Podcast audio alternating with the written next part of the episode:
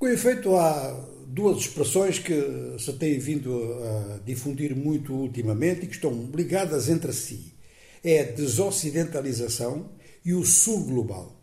Ora, nenhuma destas duas expressões ganhou ainda um conceito que seja largamente aceito. Há vários conceitos em torno disto e eh, aqui, como a nossa preocupação é sobretudo económica, vamos separar, vamos falar só da desocidentalização hoje e no outro dia, talvez até amanhã, a gente falará então eh, do que é e do que pretende ser o Sul Global.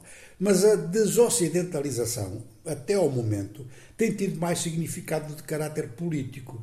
É a diminuição do peso do chamado Ocidente, até do Ocidente alargado, ou do Ocidente histórico do peso nas grandes decisões mundiais. Isto, sobretudo, pela emergência da Ásia, mas também com algumas hipóteses de reforço de países da América Latina, os países de maior dimensão.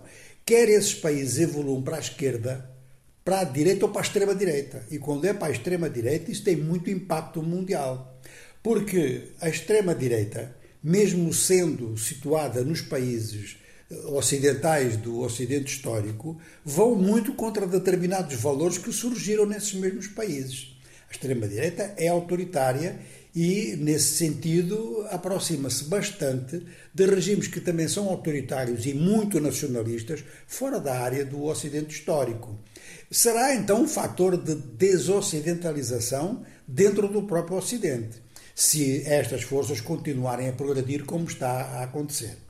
Mas do ponto de vista tecnológico, a desocidentalização ela é muito relativa. Ou seja, que são técnicas, às vezes elementos de ciência, que continuam a ser produzidos no Ocidente, que são dominantes à escala destas duas matérias, a ciência e a tecnologia.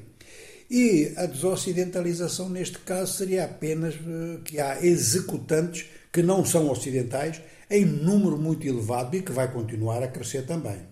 Agora, o que me parece o aspecto principal em termos económicos da desocidentalização está no domínio monetário. Ou seja, que praticamente todo o mundo está interessado em que se criem novas moedas, eh, em alguns casos, como é o caso da África, a criação de moedas convertíveis moedas fortes. Não será possível à escala nacional, ou muito raramente será possível, terá de ser em termos de, das macro-regiões africanas ou de conjuntos de países, mas enfim, há a preocupação em reduzir o peso do dólar, porque isso cria uma grande dependência. Cria grande dependência em determinados mercados que são muito importantes, para o continente africano, obviamente que são, o caso do petróleo e o caso de outros minerais, mas também países de, da América Latina, como é o caso do México, como é o caso do Brasil, e na Ásia, como é o caso da Índia, para não falarmos já da China. De forma que a noção de desocidentalização é uma noção que requer aprofundamento e que, em termos económicos, no entanto, aponta para a necessidade de uma renegociação das regras do jogo à escala internacional. Desocidentalização do mundo e sul global são duas expressões que se têm difundido muito, mas que não têm um significado aceite de forma alargada. Há vários conceitos sobre os dois.